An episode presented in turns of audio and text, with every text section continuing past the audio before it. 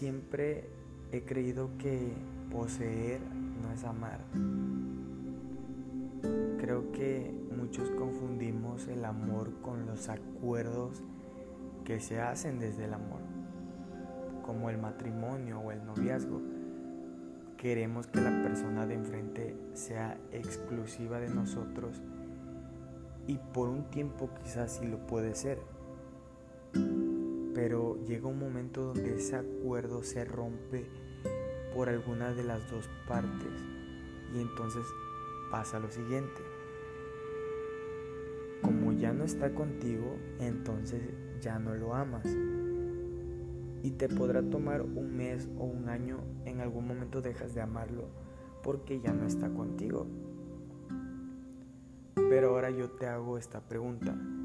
Cuando un familiar se muere y ya no lo posees, ya no lo tienes, ¿lo dejas de amar?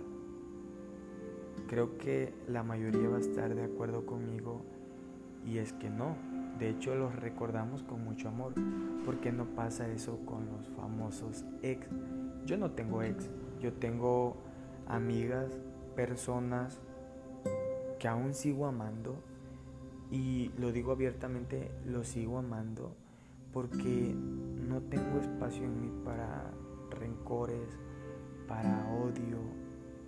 Yo lo sigo amando y lo seguiré amando hasta que me muera quizás. A todas las personas que tengo en mi vida. No importa que no las tenga. Porque a veces el amar a alguien no te incluye. Que tú ames a alguien a veces no te incluye en su vida. Y es un poco fuerte, pero se necesita de muchas, muchas, muchas, muchas ganas y huevos para amar a alguien en el cual tú no eres partícipe en su vida. Y eso de cierta manera nos causa conflicto y no debería de ser así. Creo que cuando tú te amas, cuando tú eres feliz y procuras tu libertad, el de enfrente no tiene que hacer nada. O sea, tú da lo que tienes dentro de ti. Y no importa si no recibes eso de vuelta porque no te hace falta, porque tú estás completo. Y muchas veces confundimos el que, lo voy a poner como un ejemplo, si yo te doy medio kilo de amor, tú me tienes que dar medio kilo de amor.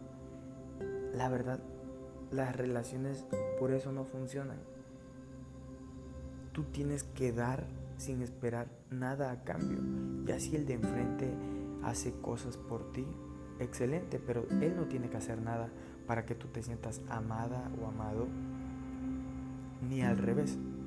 Ni tampoco tú tienes que sacrificar cosas en ti para que el de enfrente se sienta cómodo, porque lo quieres poseer, quieres que solo sea tuyo y la verdad es que nadie es de nadie. Y cuando digo esto, me lo toman como a que yo quiero agarrarme a todas o que no quiero nada serio.